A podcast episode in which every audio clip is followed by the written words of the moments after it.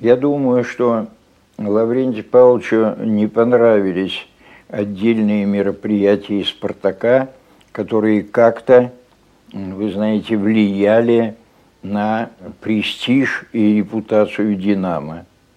Наши отношения в конец стали неприязненными после того, как была эта пресловутая переигровка полуфинала Кубка после того, как «Спартак» выиграл финал.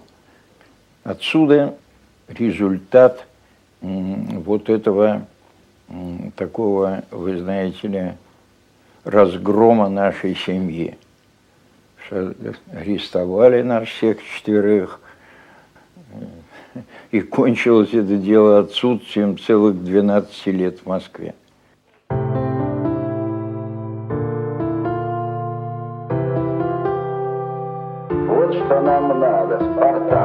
Привет, меня зовут Влад Воронин. Я шеф-редактор sports.ru, и это четвертый выпуск подкаста «Люди гибнут за Спартак». Мы записываем его вместе с приложением для чтения книг BookMate. Все эпизоды будут появляться сначала на BookMate, а через 10 дней на сайте sports.ru. Сегодня мы поговорим о том, как проходил закрытый суд над братьями Старостиными, как они отбывали наказание и чем закончилось их пребывание в заключении.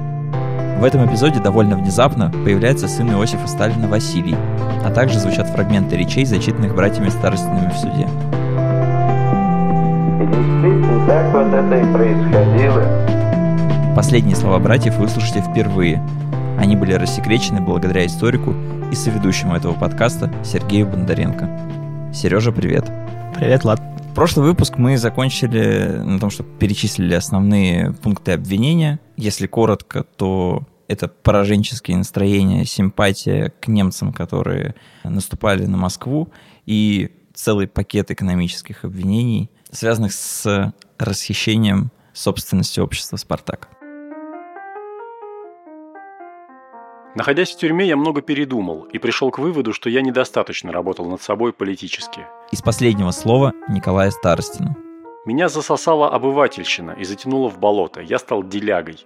Началось с маленького, с тысячи рублей, а потом все увеличивалось. Но находились у меня и оправдания. Взять хотя бы вопрос с отсрочками. В этом случае я просил законного, но для этого использовал проклятое слово «блат». Получилось гадко, а это хуже, чем преступление.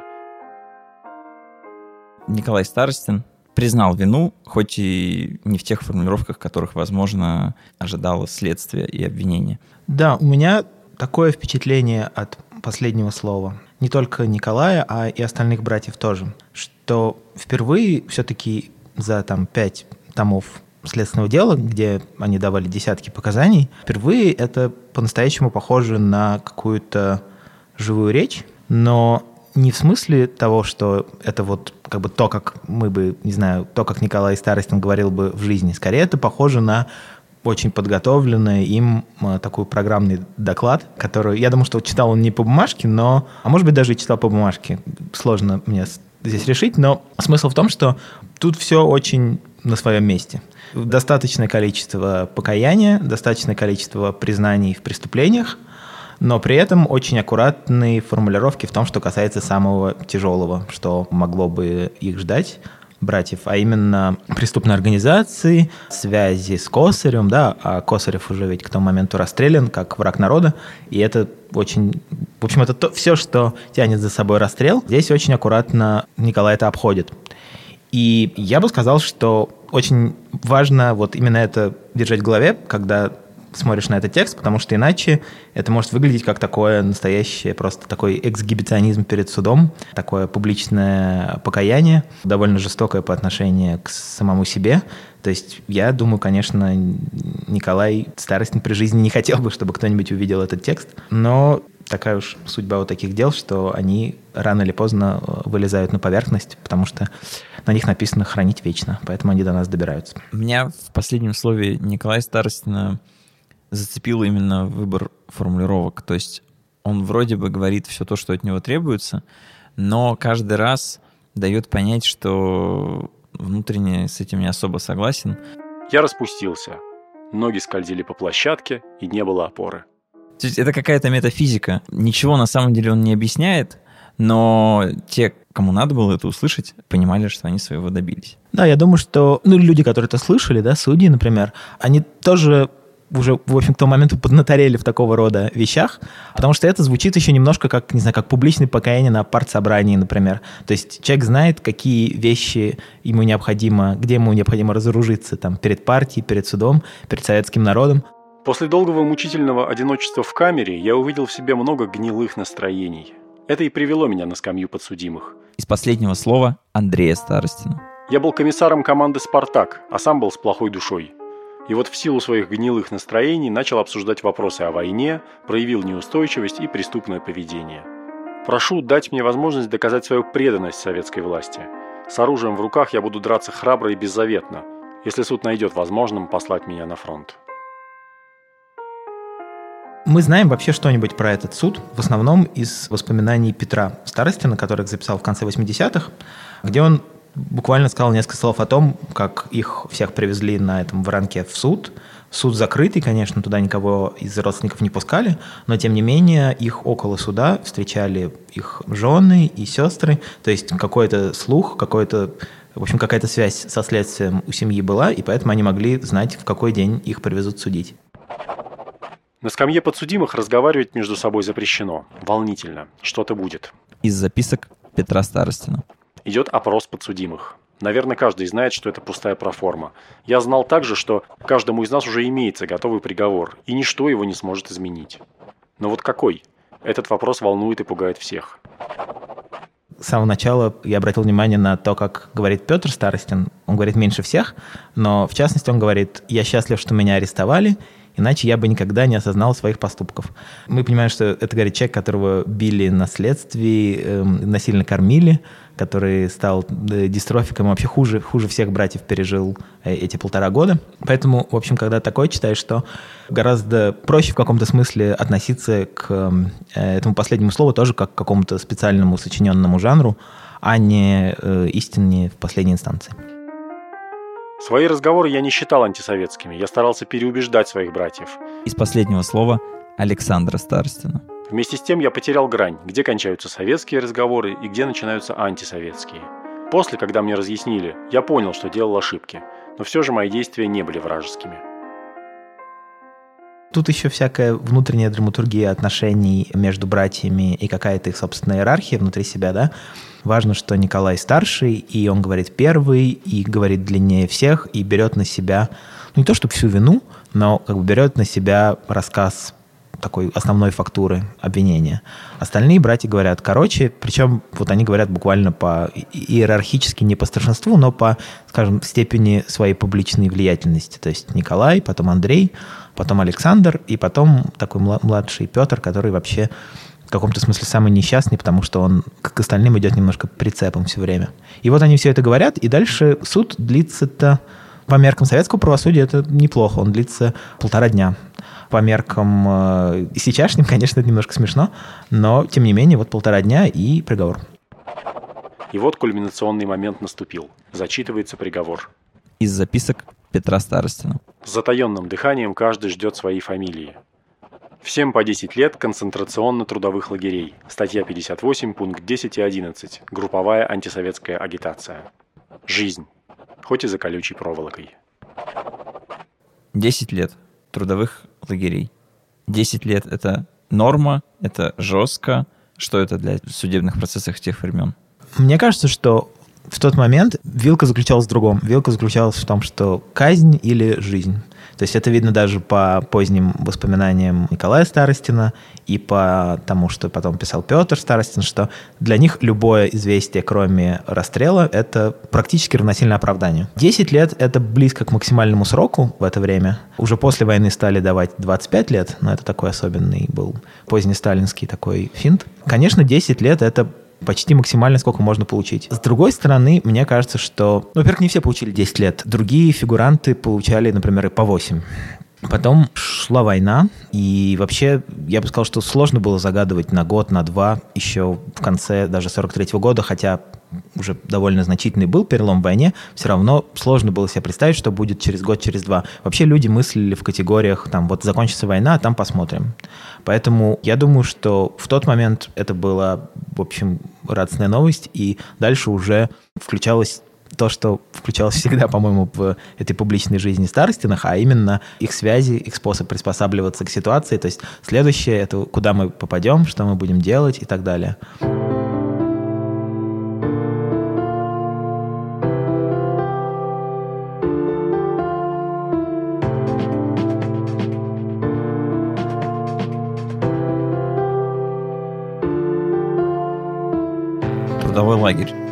Что предстояло делать и испытывать братьям Старостиным? По идее, много чего.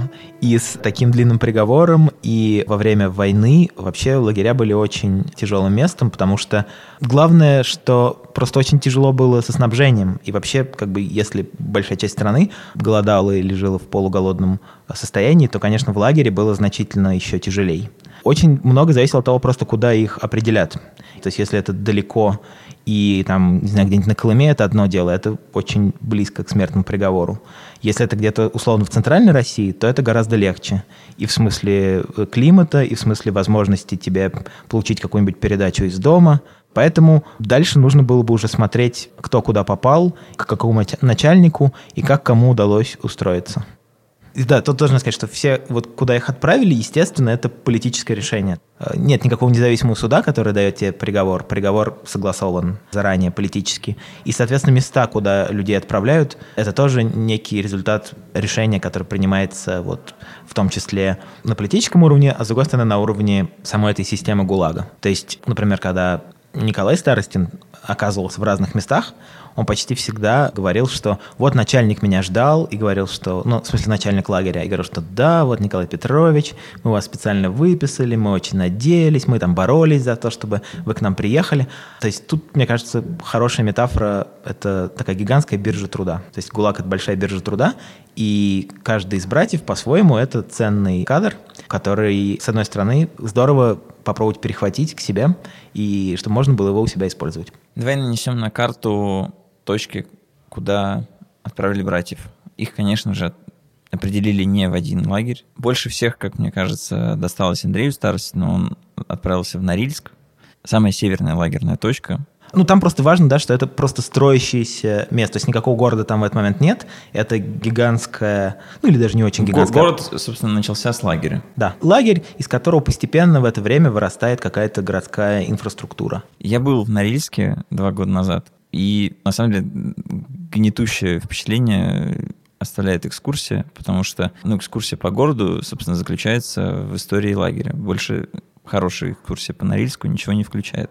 И там вот прям рассказывают, как люди, людей даже не считали, сколько невозможно было посчитать, сколько людей умерло при строительстве. Потому что условия были еще при транспортировке невыносимые. То есть людей просто из вагонов, в котором они ехали, не выпускали. И многие погибали уже там от антисанитарии, распространения болезней и так далее. Не хватало продуктов, иногда их просто не успевали привозить. Поэтому да, Норильск — это прям страшное место. Остальные братья все-таки по западнее были определены. Мы вообще больше знаем про Николая и Андрея, просто опять в силу того, что они книжки потом писали и как-то про себя рассказывали.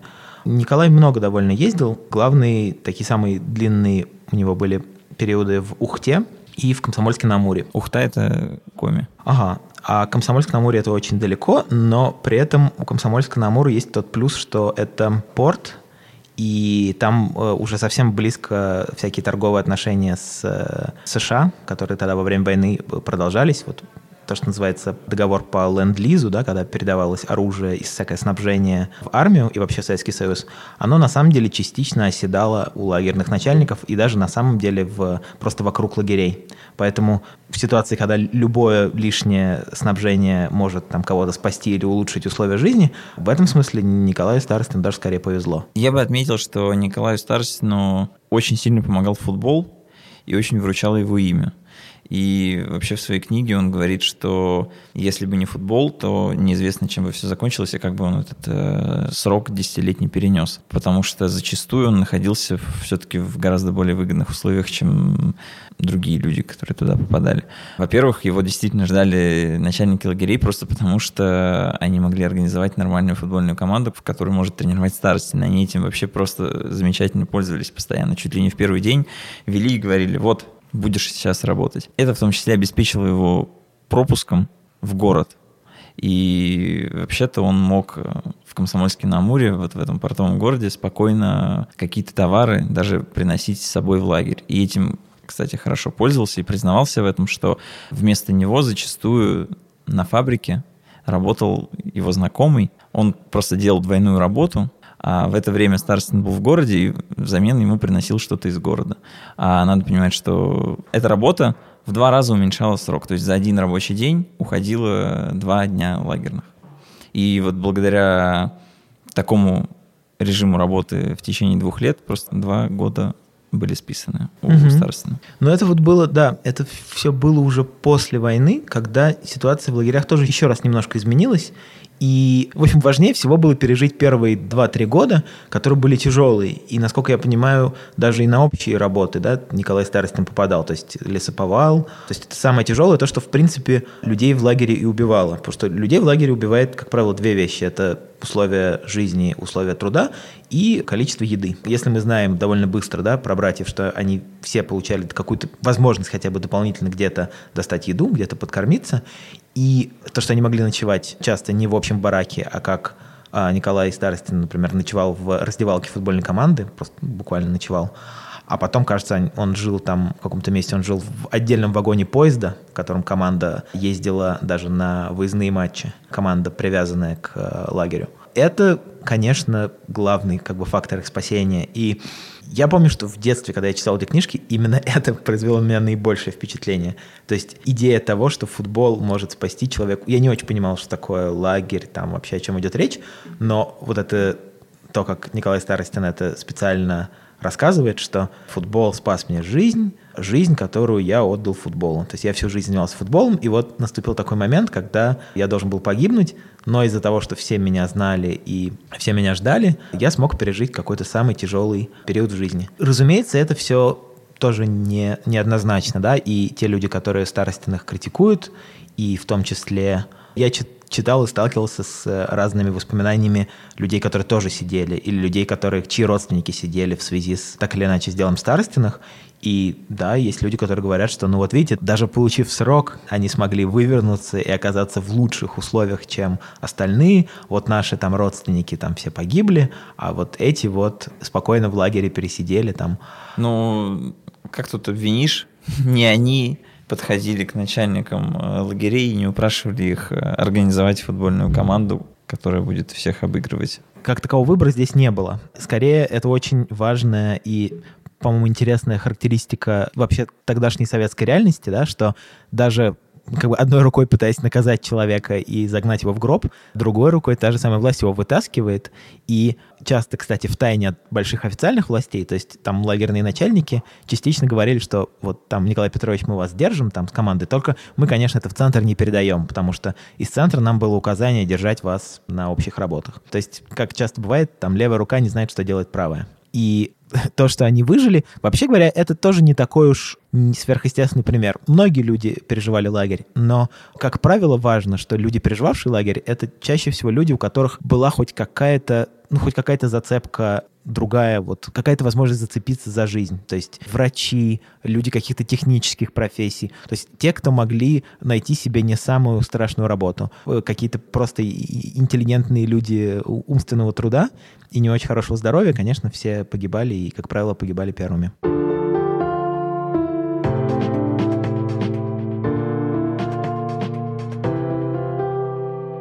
Так, ну, с Николаем Старостиным все ясно. Он самый известный, самый заслуженный. Он и в последнем слове своем упоминает, что он первым среди спортивных функционеров получил орден Ленина. А, так что это не просто там футбольный тренер, а инноватор и менеджер. вообще без... Да, он, это, он это, поп-звезда, да, вообще это, без, без вопросов. Что другие братья? Радовались ли их приезду также в лагерях? А Были ли у них поблажки? Как они вообще себя чувствовали и все это перенесли? Очень много есть легенд, связанных с Андреем в Норильске. Во-первых, тут вот я это сложно чем-то подкрепить, кроме историй, которые мне рассказывали. И мне кажется, что, я не знаю, говорили ли тебе об этом, Влад, в Норильске, но якобы в него была влюблена жена начальника лагеря, и поэтому давала ему всякие поблажки в смысле тоже свободного входа и выхода на лагерную территорию.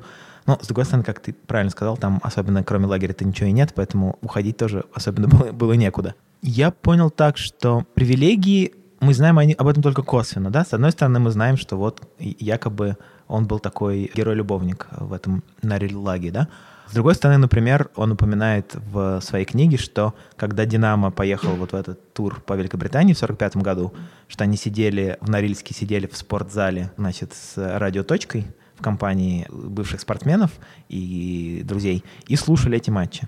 Это тоже не совсем, скажем, нетипичная да, лагерная ситуация, это уже предполагает э, значительное количество привилегий. На центральной трибуне стадиона портрет товарища Сталина.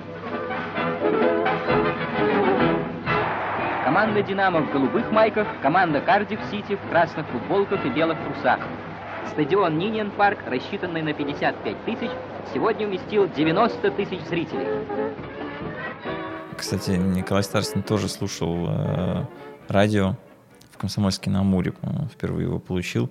И говорит, что у него футбол был круглый, круглые сутки, потому что днем тренировать, играть, а вечером слушать, что происходит в Москве. Да, это в каком-то смысле такой ги- гигантский тренировочный лагерь, да, просто в очень специальных условиях. Потом, да, к Андрею приезжала жена туда, в Норильск, что тоже сверхъестественное событие для человека в советском по политическим обвинениям, сидящим в лагере. Он даже видел свою дочь, которая была совсем маленькая тогда, которую было несколько лет, когда его забрали. Так что постепенно их, вот, скажем, положение Андрея тоже, я так понимаю, что с годами, к концу 40-х, постепенно улучшалось. Про Александра мы знаем совсем мало, кроме того, что он, да, как-то немножко тренировал, но довольно быстро он попал на производство, и вообще его больше использовали вот именно как такую, то, что называется, на тяжелых работах, и ему пришлось сложнее. Петру, про Петра мы совсем ничего не знали, пока вот э, я так понимаю, что при создании музея футбольного клуба «Спартак» оцифровали и, в общем, попали в, куда-то попало в общественное поле вот тетрадка с записками Петра Старостина про свое заключение. Там он много рассказывает про лагерь. И главное, что я запомнил, это тоже то, что футбол его выручил, но не прямо, то есть он не играл и не тренировал, а он работал массажистом при больничке, потому что вот если есть источник такого возможного спасения в лагере, это, конечно, еще лагерная больница, да? То есть либо ты врач, либо у тебя есть возможность устроиться кем-то при, при больнице, потому что это, как правило, тепло, еда и возможность не выходить на общие работы. Вот, вот Петр подрабатывал массажистом довольно долгое время, и это тоже его выручило. Но, в общем, надо отметить, что все братья отсидели весь свой срок полностью, и более того, никто из них не вышел сразу, потому что, в общем, в сталинское время, как, как правило, так и бывало, что даже если ты отсидел свои, условно, 8-10 лет, никто тебя назад в Москву не ждет. Ты в лучшем случае получаешь такое специальное постановление, которое разрешает тебе выехать из лагеря, но запрещает селиться в, там, это называется, минус 12, иногда минус там 20 сколько-то. То есть это список больших городов, а, в которые ты не имеешь права прописываться, а, вернувшись из лагеря. И даже несмотря на то, что у Николая Старостина тоже был такой список городов, и в, него, в нем была Москва, практически родной город, его в Москве ждали очень сильно.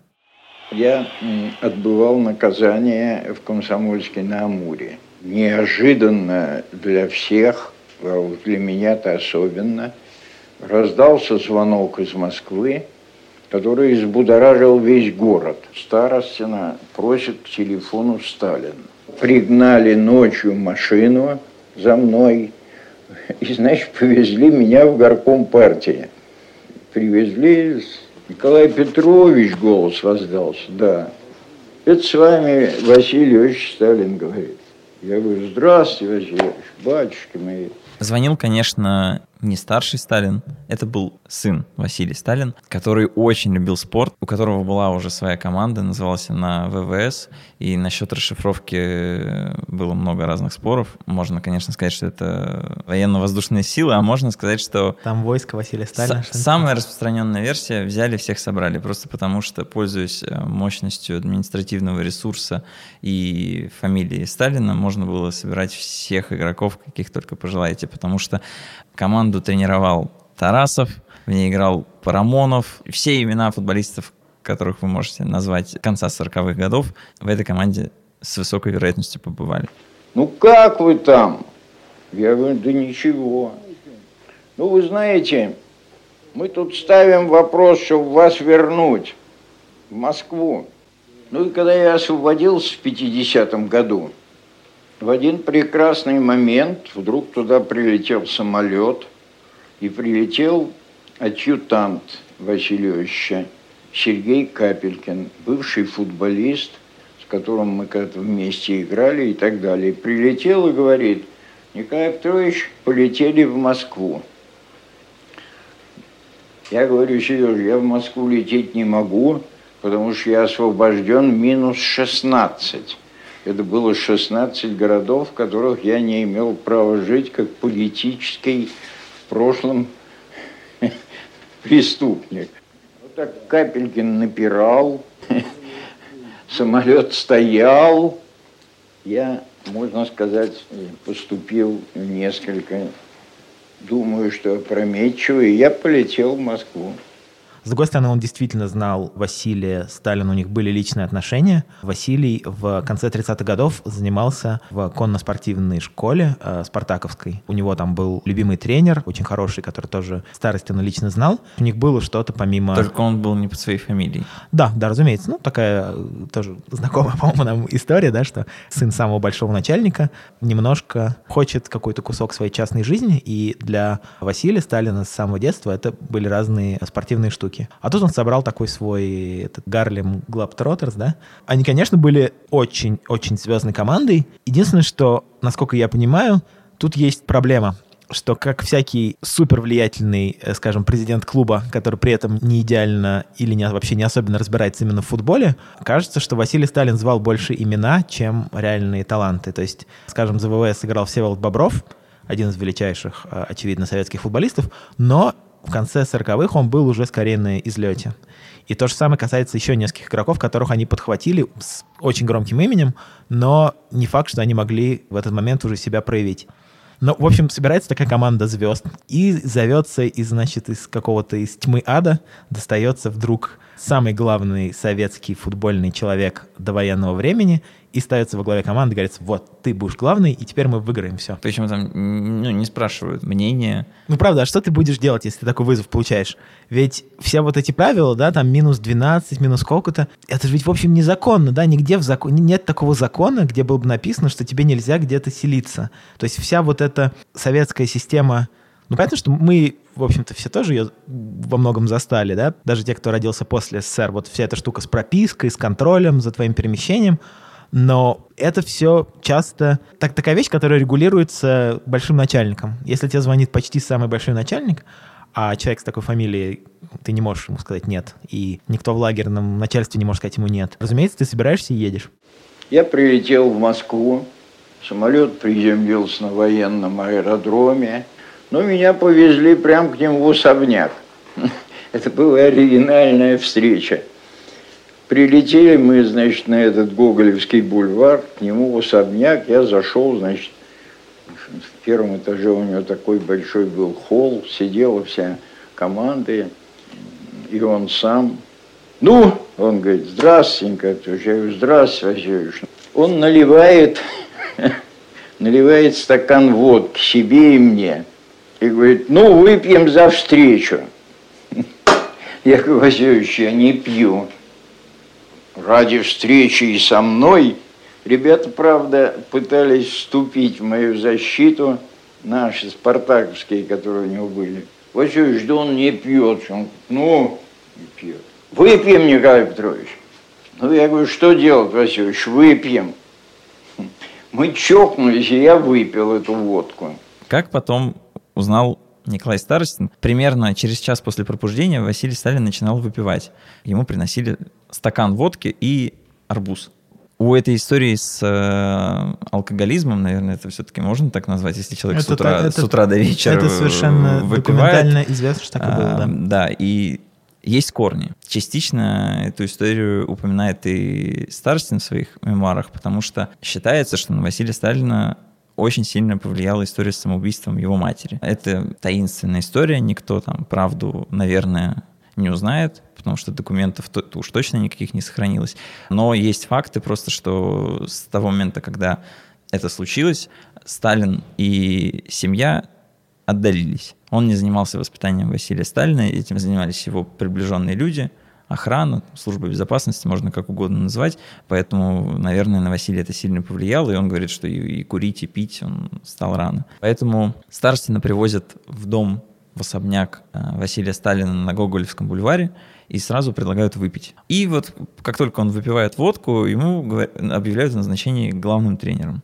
У команды в тот момент уже был главный тренер, и он стоял прямо вот рядом, но ему говорили, ты еще ничего не выиграл, а Старостин все выиграл, поэтому ты теперь ассистент. Старостин попытался как-то вежливо отказаться, сказать, я вообще-то 10 лет не тренировал, особенно это профессиональные команды, и, наверное, зачем-то не уследил, ну, может, я посмотрю, а тут уважаемый человек. Ему говорит, нет, решение принято. После этого он говорит, Николай Петрович, ну где ваш паспорт?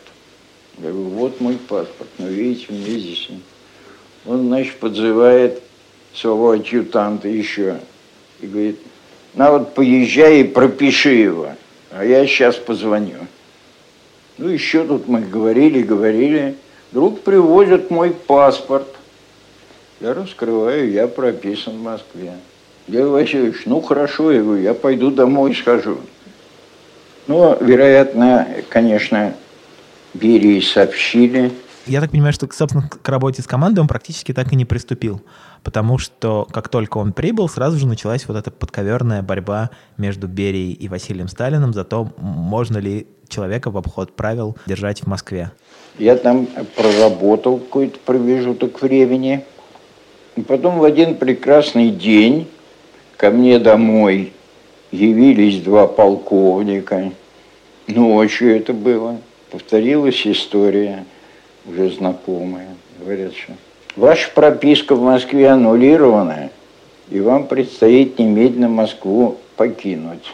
Садили меня в машину, отвезли на Курский вокзал, взяли с меня подписку, что в Москву я предупрежден и возвращаться не имею права. Просидел я там э, с ними всю ночь. Слышал, как один из них докладывал, да, да, он здесь, да, он уезжает, да, нет, он не сопротивляется, да. Потом говорят, куда вы ехать хотите? А куда ехать?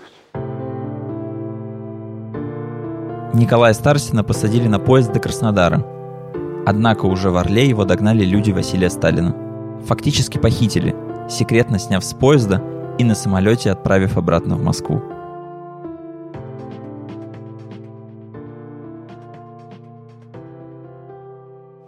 Через пять минут я в кабинете у Василия Ивановича. Он сидит весь разъяренный.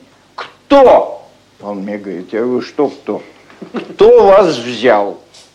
Я говорю, взяли меня два полковника, но думаю, что по распоряжению Огурцова, вот замминистра, я слышал, как они ему докладывали. Он, значит, хватает телефон свой, набирает, слышу ответ оттуда, громкий. Генерал-лейтенант Огурцов. Василий Ильич произносит следующую историческую фразу. Вы не генерал-лейтенант, а вы генерал Трепло Огурцов. Тот говорит, товарищ Сталин, почему что? Я вам звонил два часа тому назад, спрашивал, где Старостин. Вы сказали, что вы не знаете. А сейчас я знаю, что он выслан из Москвы по вашему распоряжению. Тот говорит, товарищ Сталин, вас ввели в заблуждение, я тут ни при чем, кто это вам может говорить? Он говорит, мне может это говорить Старостин, который сидит напротив меня. И бросил трубку. Неприятно, что ты как бы оказываешься между между двух огней, да, то есть глава тайной полиции и практически сын верховного божества. И никто из них не хочет проиграть, да, то есть как бы если один, один должен все-таки победить, они не могут пополам тебя разорвать, один должен победить, значит другой проиграет. И ты не хочешь быть рядом с тем, кто проиграет, мне кажется, в этот момент. Ну ничего, он говорит, они нанесли мне оскорбление, но мы им сейчас отплатим. Мы сейчас с вами поедем на «Динамо». В этот день ВВС играл с «Динамо». Я говорю, Васильевич, на какой «Динамо»? Я выслан из Москвы, я сейчас на «Динамо» поеду. Николай Петрович, мы поедем с вами на «Динамо», или я в вас разочаруюсь.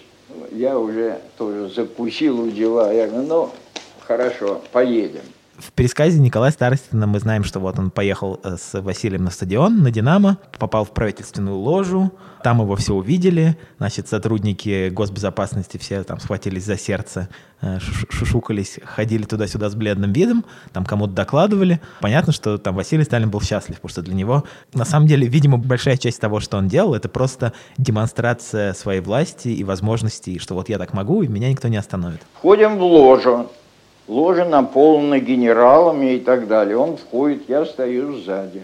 Он, значит, обращается и говорит, генерал Огурцов, вы не знакомы? Тот, значит, смотрит. Вот Старостин. Я кланяюсь, да. Но руку не протягиваю, потому что вижу, что он мне ее не подаст. Ну, познакомьтесь, вот это Старостин. Тут поднимается и из ложи уходит. Что я говорю, Васильевич, ну хватит, Васильевич, я думаю. Он говорит, ага, теперь они будут знать, значит, с кем они дело имеют. Ну потом я приехал опять к нему. Я говорю, Васильевич, я домой идти не могу, меня моментально арестуют. Он говорит, вы никуда не ходите. В этот дом ко мне они не посмеют прийти. И дальше началась моя жизнь с ним вдвоем. Я никуда от него и никуда из его дома. Когда я выхожу, значит, на этот Гоголевский бульвар и смотрю, я уже наметанным взглядом сразу вижу, где тут стоят те люди, которые ждут возможность меня схватить.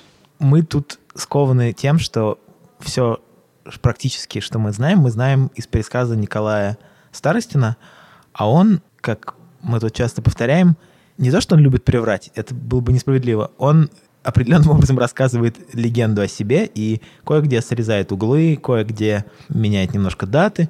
Поэтому я не знаю, в какой мере мы можем точно верить всей там его хронологии. Я знаю, что есть, например, мемуары жены Василия Сталина, уже тоже перестроечные, где она довольно критически говорит о том, что, ну вот Николай Сталин говорил, что он спал с моим мужем в, в одной постели, когда жил в этом особняке, ну, как бы для безопасности. А я тогда спала где в этот момент? Э, спрашивает она. Я бы отметил, что Старостин говорит, что они не просто спали в одной кровати, он еще и знает, что видел, как Василий Сталин ритуально перед сном клал под подушку пистолет. В общем, тяжелые он пережил недели э, Николай. Вся эта история тянулась уже второй месяц, когда э, вдруг выяснилось, что Берия оттуда, значит, из Пицунды уехал в Москву, он полетел к отцу. Я говорю, а мне что делать? меня тут без вас заберут. Он говорит, поедешь в мое охотничье хозяйство в Загорск, там они вас не возьмут. Он вызывает своего адъютанта и говорит, садись на машину и поедешь с Николаем Петровичем, вот, с его женой и с дочкой на базу и будешь там ждать моего ответа от отца из Пицунды. Будешь со мной связь держать. Тот ему на полном серьезе говорит, а если будут попытки арестовать, он говорит, отстреливаться. Я говорю, подождите, Василий, что? Отстреливаться? Я говорю, я не поеду на этой машине, Василий. Он говорит, ну, тогда вот так. Самолетами пусть его туда доставят. Там маленькая площадка была. В общем, на двух самолетах я туда полетел с женой, с дочкой. А после этого какое-то время Николай Старостин прожил на даче у Василия Сталина с вооруженной охраной, но, правда, ему там уже дали возможность забрать э, семью туда, чтобы ему все-таки было легче. И это, видимо, было довольно счастливое время для него. Но другое дело, что пока это все длилось, конечно, Василий Сталин предпринимал всякие дипломатические, как-то специфические советские дипломатические попытки как-то уладить дело. Вот. Но, в общем, настолько через колено сломать правила было невозможно ну, как бы по факту стоит признать, что как бы Берия 1, Василий Старостин 0, да, что все-таки Беревская власть в данном случае возобладала, но, что важно, Николай Старостин никак сильно от этого не пострадал. Просто ему сказали, что все, все-таки вы не можете жить в Москве, давайте выбирайте, куда ехать. Прожил я там недели две. Значит, этот мой майор, который со мной жил, несколько раз ему туда звонил. Я вижу, что дело уже затягивается. В общем, я взял трубку и говорю, Васильевич, вы знаете, давайте я поеду в Краснодар. Если вы вопрос решите мой, вы меня всегда найдете. Но дальше здесь сидеть у вас на базе, держать это все, вероятно, это и для вас, и так далее. В общем, я его уговорил.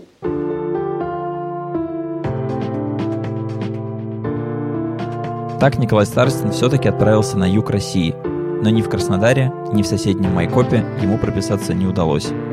Вместо этого Старостина отправили в бессрочную ссылку в Казахстан, где Николай работал в Алматинском «Динамо» вплоть до смерти Иосифа Сталина в 1953 году.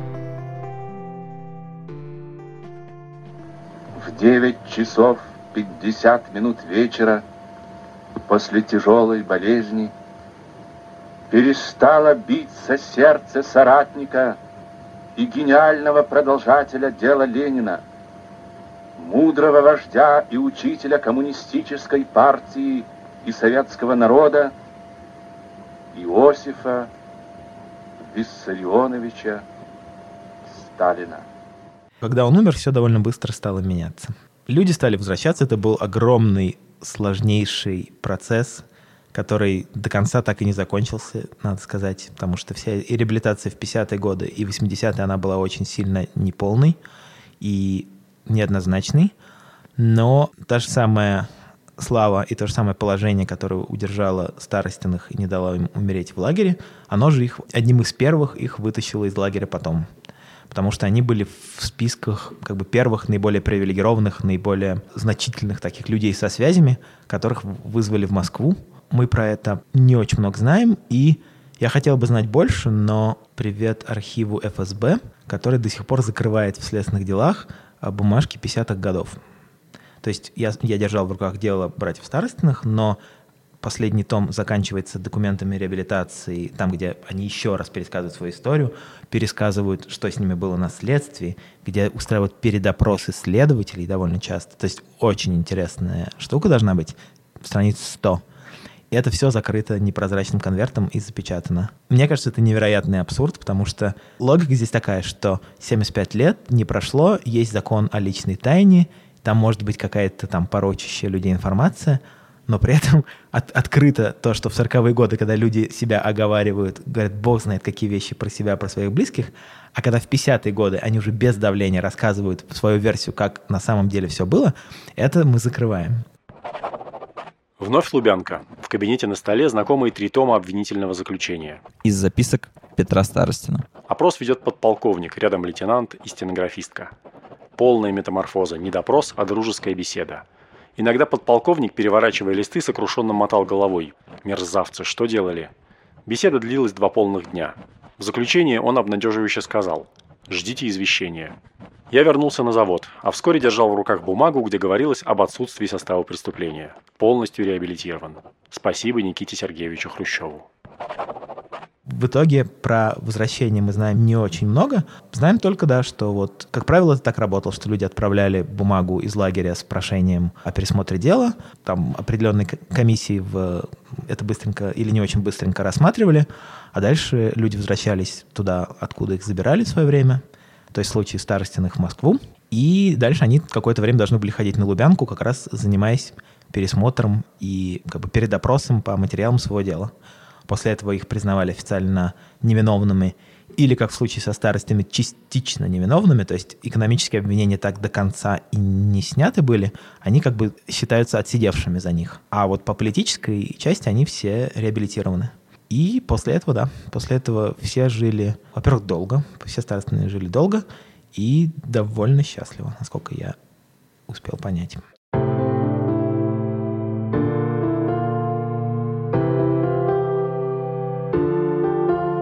Вот и все на сегодня. В следующем, заключительном эпизоде мы поговорим о том, как «Спартак» существовал без старостиных, пока они были в заключении, а также о том, какую роль братья играли в жизни команды в последующие годы. Вы слушали подкаст «Люди гибнут за Спартак». Над этим выпуском работали я, Влад Воронин, историк Сергей Бондаренко, продюсер Саша Поливанов – звукорежиссер монтажа и автор музыки Алексей Пономарев. Если вам понравился этот выпуск, поставьте нам оценку в приложении, где вы нас слушаете.